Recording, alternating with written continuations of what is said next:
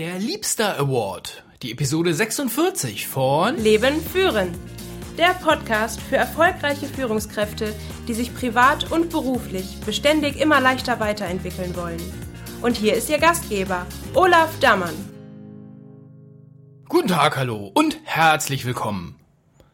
Diese Episode nehme ich am Ende meines Selbstexperimentes der 100-Stunden-Woche auf. Ich habe mich dabei von Markus Zirenak inspirieren lassen, der damals 100 Stunden in fünf Tagen untergebracht hat. Heute weiß ich, dass ich dabei schlicht gestorben wäre. Ein kurzes Resümee meiner 100-Stunden-Woche. Übrigens, die Idee ist schon viral geworden. Auch die HR- und Recruiting-Bloggerin Silke Glüsenkamp hat letzte Woche 100 Stunden gearbeitet. In den Shownotes verlinke ich ihren Erlebnisbericht dazu. Die Shownotes finden Sie wie immer unter leben-führen.de Schrägstrich Episode 046. leben-führen.de Schrägstrich Episode 046. Wie ist es also gelaufen? Richtig gut hat die Ernährung geklappt. Leichte, natürliche Sachen, kaum Kohlenhydrate, morgens und nachmittags Zucker in Form von getrockneten Früchten und dazu literweise Wasser. Hat wunderbar funktioniert, keine Durchhänger, keine Müdigkeit. Auch die morgendliche Tagesplanung war gut. Sauber beplanen, was auf dem Weg zum Ziel heute erreicht werden darf. Und daraus ergibt sich auch das nächste. Ziel klar haben. Ich habe die ganze Zeit die zu entwickelnden Angebote gesehen. Ich habe die Website und die E-Mails gesehen, die ich erzeugen werde. Ich habe die Mails der Menschen gelesen, denen diese Sachen weitergeholfen haben. Selbst als der Körper dann nicht mehr konnte, war das Ziel noch präsent. Die Motivation war niemals weg, nur manchmal die Kondition. Ziel war, Zeit für Kreativität zu haben. Ja, und das hat nur eingeschränkt funktioniert. Zum einen war die Woche beruflich deutlich anstrengender als geplant, sofern sich sowas überhaupt planen lässt. Zum anderen hat mich das Wechseln von Beruf und Projekt ziemlich viel Zeit gekostet. Wenn ich im Büro gerade an einer strategischen Entscheidung arbeite, ist mein Kopf darauf programmiert. Hier wäre es schlauer gewesen, auch den Abend einfach für den Beruf zu investieren und eben nicht auf das Projekt umzuschalten. Auch im Beruflichen habe ich eine deutliche Schippe Wirksamkeit draufgelegt. Jede Autofahrt war mit einem sinnvollen Telefonat verbunden. Die Homeoffice-Phasen haben exzellente Ergebnisse geliefert. Was überhaupt nicht funktioniert hat, waren meine geplanten sechs Stunden Schlaf. Schon nach drei Tagen war ich so unkonzentriert, dass ich am Mittwochabend schon nach 15 Stunden ins Bett gefallen bin. Donnerstag habe ich dann bis 6 Uhr ausgeschlafen. Der Tag ging dann nach acht Stunden Schlaf wieder recht gut. Ach so, und was mir am meisten zu schaffen gemacht hat, war der Bewegungsmangel. 16 Stunden am Schreibtisch haben mir alle möglichen Verspannungen gebracht. Ich renne normalerweise viel am Tag herum, von Meeting zu Meeting, zu meinen Leuten, zu irgendwo hin. Diese Woche nicht. Nächste Woche muss ich das unbedingt ausgleichen.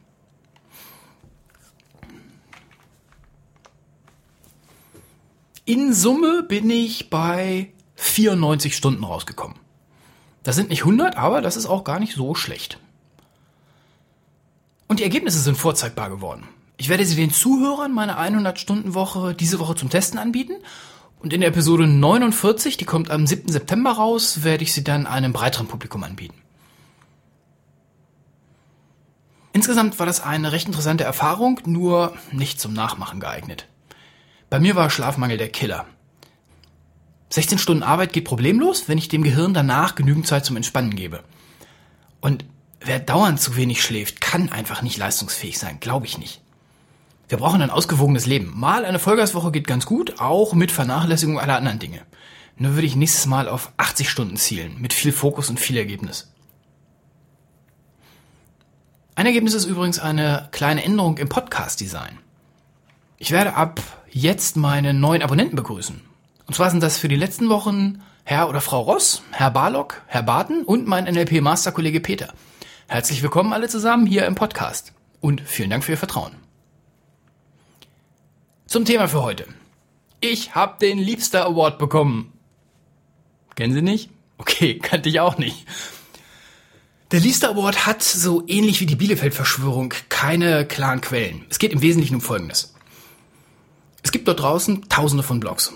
Die Idee des Liebster Awards ist es nun, dass ein Blogger eine Anzahl anderer Blogs mit diesem Award nominiert und diese nominierten Blogs dann in seinem eigenen Blog nennt und somit für seine eigenen Leser die fremden Blogs sichtbar macht. Meine Abonnenten kennen meinen wöchentlichen Winput, in dem ich andere Podcast-Episoden empfehle. Das Projekt ist zu Ende gegangen, weil ich in den nächsten Monaten keine neuen Leadership-Podcasts mehr höre, sondern welche, die mir dabei helfen, meine Online-Ideen umzusetzen und mir helfen, für sie wertvolle Angebote zu entwickeln. Und da nur eins geht, musste das Winput-Projekt dann leider beendet werden. Und ich werde in den nächsten Wochen das entstandene große Winput-Archiv auf leben-führen.de veröffentlichen.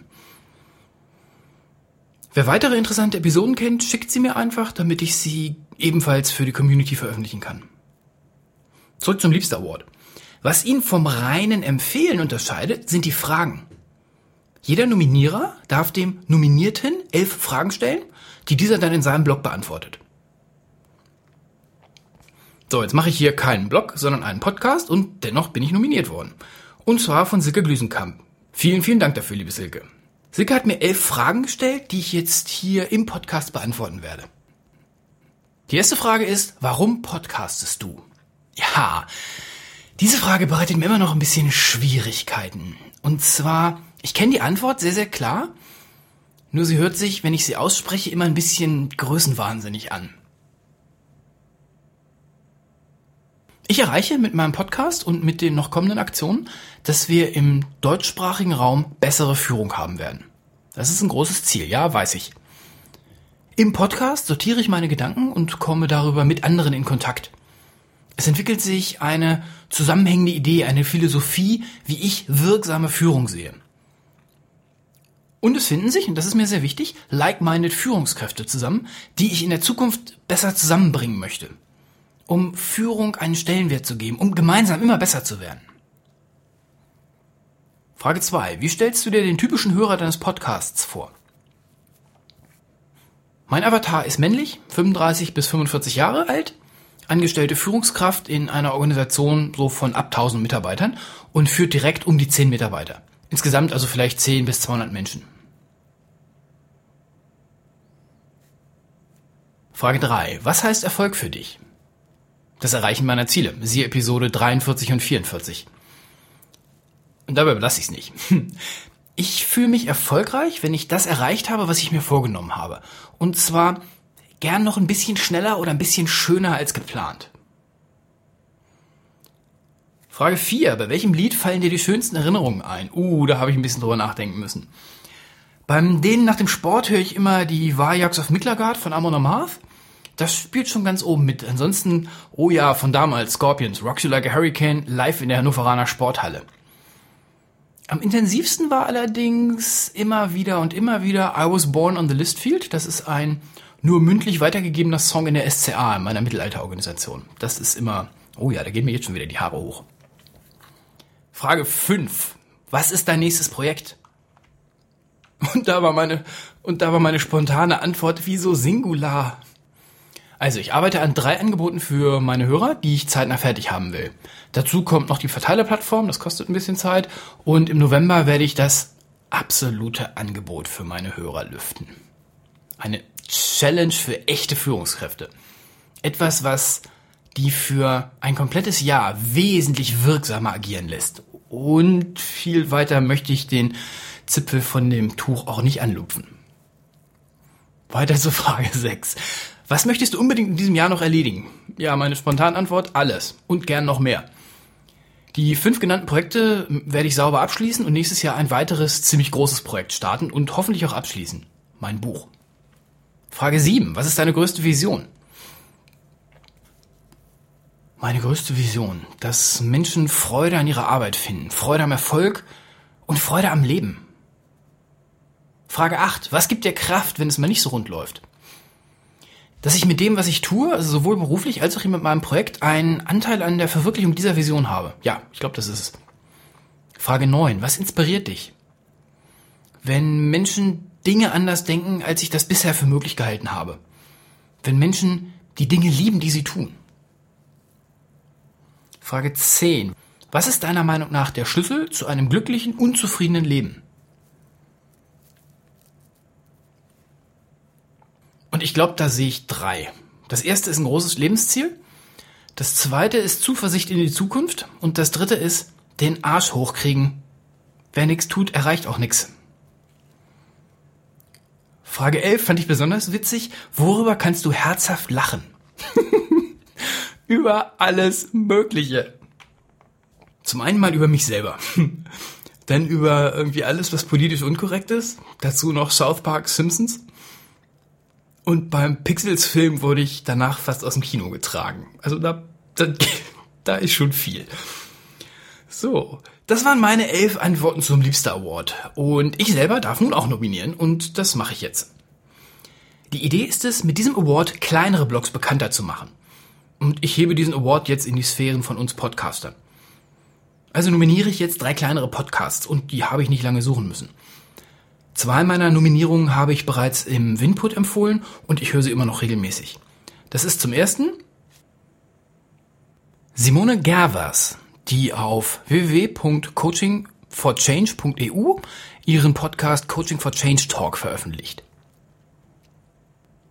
Dann als zweites Frau Professor Dr. Barbara von Maibohm, die auf www.communio-führungskunst.de den Podcast Wertschätzung, Führung und Selbstmanagement veröffentlicht. Und Thomas Reining, der auf gute-führung-braucht-gespür.de den Podcast Gute Führung braucht Gespür veröffentlicht.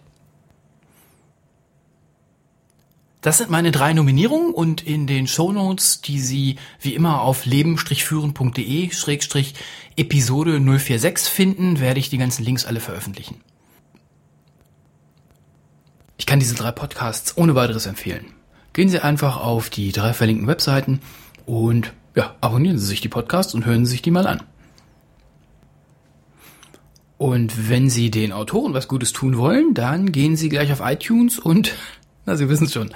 Bewerten Sie die Dinger. Für Podcaster sind die Bewertungen auf iTunes ein ganz wichtiges Mittel, um im Ranking weiter nach oben zu kommen, das heißt, um sichtbarer zu werden. Also nehmen Sie sich die drei Podcasts, gehen Sie auf iTunes, hören Sie sich die an und bewerten Sie die drei.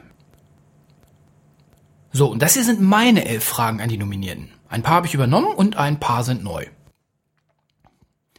Frage 1. Warum betreiben Sie Ihren Podcast? Frage 2. Für wen machen Sie ihn? Frage 3. Was möchten Sie unbedingt in diesem Jahr noch erledigen? Frage 4. Was ist Ihr nächstes großes Projekt? Frage 5. Was bedeutet Erfolg für Sie? Frage 6. Was ist Ihre größte Vision? Frage 7. Glauben Sie, dass jeder eine gute Führungskraft werden kann? Frage 8. Wenn Sie eine Sache an allen Führungskräften verändern könnten, was wäre das dann? Frage 9. Wie entspannen Sie sich? Frage 10. Was bedeutet Glück für Sie? Frage 11. Wie motivieren Sie sich gerade in anstrengenden Phasen? Nochmal vielen, vielen, vielen Dank für den Award und allerbeste Grüße an die drei Nominierten. Ich halte Sie, liebe Hörer, natürlich über den Fortgang am Laufenden, also werde Sie über die Antwortepisoden informieren. Alle Links finden Sie, wie gesagt, auf leben-führen.de Schrägstrich Episode 046. Haben Sie eine wertvolle Woche. Tschüss, Ihr Olaf Dammann. Wenn Sie Gedanken zu dieser Episode haben, sind Sie ganz herzlich eingeladen, diese auf seiner Website leben-führen.de mit ihm zu diskutieren. Und natürlich freut er sich auch über Ihre positive Bewertung der Episode auf iTunes.